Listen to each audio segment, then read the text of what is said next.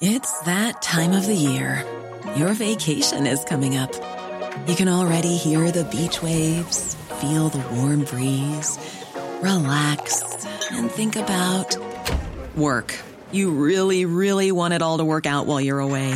Monday.com gives you and the team that peace of mind. When all work is on one platform and everyone's in sync, things just flow wherever you are. Tap the banner to go to Monday.com.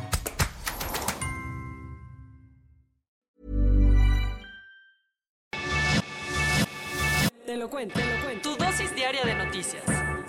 Buenos días y bonito jueves. Aquí te traemos tu dosis diaria de noticias. El gobierno de López Obrador dio el banderazo de salida a la Comisión de la Verdad por la Guerra Sucia. El gobierno llevó a cabo un evento ayer para arrancar los trabajos de la Comisión para el Acceso a la Verdad, el esclarecimiento histórico y el impulso a la justicia de los hechos ocurridos entre 1965 y 1990, que entre otras tareas tendrá que abrir los archivos militares de esa época e intentar encontrar pistas de atrocidades en las instalaciones de la Sedena. Al evento asistieron familiares y víctimas, al igual que funcionarios como el presidente López Obrador y el secretario de la Defensa Luis Crescencio Sandoval, cuyo discurso fue poco más que caótico. ¿Y que tanto dijo? En parte que también se honrará a los militares fallecidos en aquella época, y que el propio AMLO autorizó poner sus nombres en el monumento a los caídos. Esto enojó muchísimo a los familiares, que rápidamente lo abuchearon y sacaron pancartas, pues aseguran que fue el propio ejército el que asesinó y desapareció a sus familiares. Las autoridades de Chihuahua confirmaron que encontraron los cuerpos de los dos sacerdotes jesuitas y el guía de turistas asesinados este lunes. La gobernadora de Chihuahua, Maru Campos, dijo en conferencia de prensa que habían dado con el paradero de los cuerpos de los sacerdotes jesuitas Javier Campos Morales y Joaquín Mora Salazar, asesinados este lunes en su iglesia de la localidad Cerocahui, mientras resguardaban al guía de turistas Pedro Palma, de quien también encontraron los restos. Además, la mandataria dijo que el fiscal de su entidad ofrecerá una recompensa de 5 millones de pesos a quien pueda dar información para la captura del principal sospechoso de este crimen, José Noriel Portillo Gil, el chueco. Al respecto, el propio AMLO dijo en su mañanera que este sujeto ya tiene una orden de aprehensión inconclusa desde 2018, dado que se le acusa de haber asesinado a un turista estadounidense. Por fin, después de tantas promesas, Alemania mandó armamento a Ucrania para defenderse de sus invasores. Desde que Putin empezó la invasión a Ucrania, Alemania había llenado Kiev con promesas de ayuda militar, que hasta ahora no se habían materializado. Así que después de muchas críticas y casi cuatro meses de guerra, ya aterrizaron en Kiev 12 obuses autopropulsados firmados por Berlín, terminando con la controversia y empezando formalmente la etapa de auxilio militar alemán. Y para que quedara más claro, Scholz dijo bastante convencido que están dispuestos a seguir apoyando de forma masiva a Ucrania.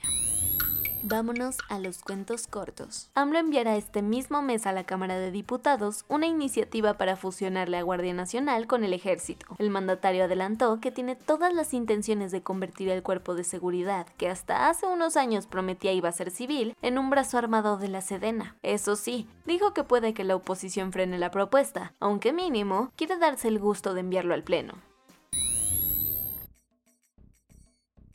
Se fue la luz en casi toda la península de Yucatán, por algo más que un ratito, en la mañana de este miércoles afectando a 1.3 millones de usuarios. El desastre, que hizo estragos en servicios de telefonía celular, internet y hasta semáforos, tuvo que ver con el accidente de uno de los trabajadores de la CFE, que estaba dando atención a la línea.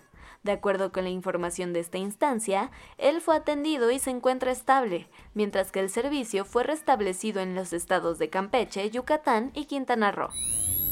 Las vacaciones de verano se adelantaron en las escuelitas de algunos estados del país, pero no porque la SEP sea super cool, sino porque la quinta ola de COVID va con todo, registrando este martes 13.752 nuevos casos. Y es que llevamos nueve semanas en las que vemos un incremento sostenido en los registros de contagios, por lo que algunas entidades mejor no se la quieren jugar y rompieron filas mandando a las y los chamacos a sus casitas antes de que la propagación empeore. Baja California Sur, San Luis Potosí, Nayarit y Tamaulipas de entrada ya anunciaron la medida, mientras que otras entidades la andan valorando. Todo Afganistán se encuentra de luto en medio de la incertidumbre que implica buscar a personas entre escombros. Esto porque un sismo de magnitud 5.9 con epicentro en la ciudad de Khost, ubicada en la zona montañosa, sacudió el país, dejando a más de mil personas sin vida. Además, de acuerdo con las autoridades, otras 1.500 personas resultaron heridas, y para colmo se estima que unas 2.000 casas han quedado destruidas. Tras alcanzar un acuerdo bipartidista, ya hay una mayoría suficiente de legisladores demócratas y republicanos estadounidenses para dar paso a la que sería la regulación de armas en el país más importante en décadas. Y es que aunque no prohíbe ninguna arma y el texto está muy lejos de ser lo que la gente quiere según las encuestas, al menos pone millones en salud mental, seguridad escolar y programas de intervención en Estados Unidos. La vicepresidenta de Argentina, Cristina Fernández de Kirchner, tendrá que sentarse otra vez en el banquillo de los acusados el siguiente mes. Esto porque la Corte Suprema desechó todas las objeciones de Fernández en relación a la investigación que tienen en su contra por las irregularidades en las obras públicas de la provincia de Santa Cruz. Este revés judicial pone contra las cuerdas a la polémica funcionaria, que no tendrá de otra más que enfrentar un juicio donde la Fiscalía pedirá entre 5 y 16 años de prisión por los delitos de asociación ilícita y defraudar al Estado. Y eso fue todo por el día de hoy. Yo soy Ceci Centella y nos escuchamos mañana. Bye.